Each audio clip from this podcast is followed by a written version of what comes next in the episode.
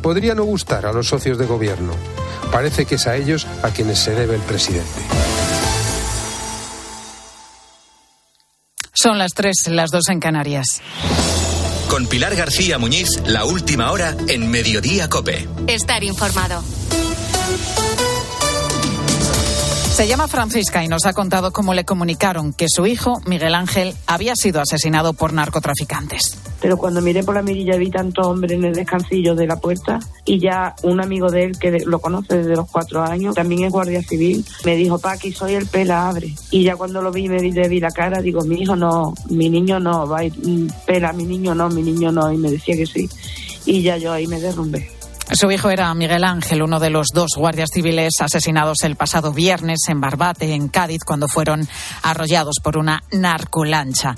Su madre, Francisca, rota de dolor, nos ha contado que su hijo era hermético con su vida privada, pero que a menudo se quejaba en casa de la falta de medios materiales y técnicos para poder ejercer adecuadamente y con seguridad su trabajo. Se quejaba mucho, ni chalecos antibalas, ni una pistola en condiciones él iba en la proa, porque siempre iba delante, por eso la lancha le dio de pleno.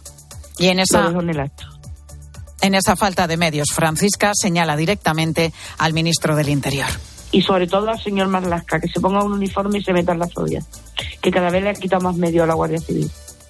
Sin embargo, los Goya sí que yo no me di cuenta, que si no, no se la pone, porque mi hijo tenía muchísimas medallas, pero porque se las había merecido.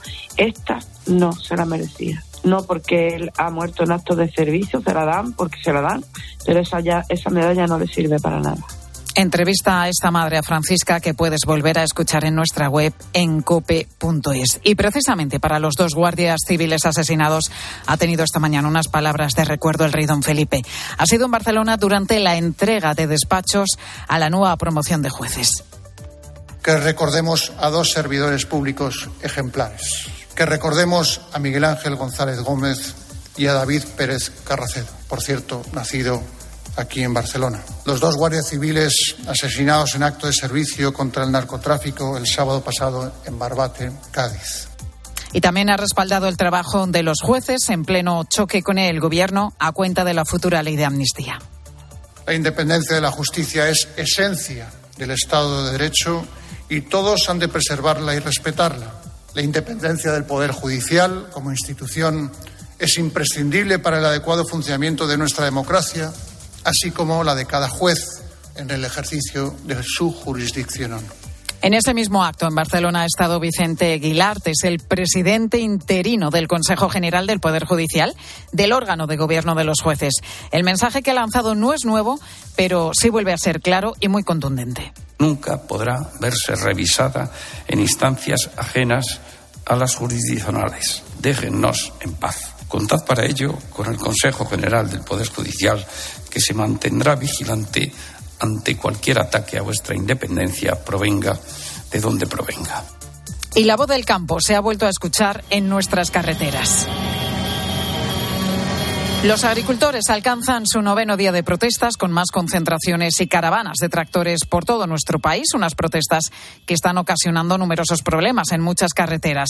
A esta hora, a las 3 y 3 minutos de la tarde, vamos hasta la DGT para conocer cómo se circula por nuestro país. Patricia Reaga, muy buenas tardes. ¿Qué tal? Muy buenas tardes. Pues a esta hora seguimos muy pendientes de las movilizaciones agrícolas que interrumpen el tráfico en varias autovías, especialmente complicada Andalucía. En Sevilla continúa cortada la A92 a la altura de Estepa y la Puebla de Cazalla y también la A49 en Benacazón en ambos sentidos. Pero también en Málaga está cortada la A45 en Cartaojal y la A92 en Antequera. También la A92M en Villanueva del Trabuco en ambos sentidos. También van a encontrar cortada en Cuenca la A43 en Villar de Cantos en ambas direcciones y ya en Girona en la AP7 en dos tramos.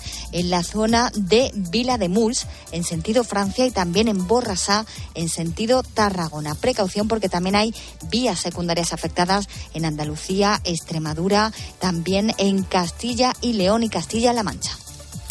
Y ya anuncian que el 26 de febrero pretenden colapsar además la ciudad eh, de Madrid, un día que no ha sido elegido al azar porque ese lunes, ese 26 de febrero, la capital acoge la reunión de ministros de agricultores de la Unión Europea. Deportes en Mediodía,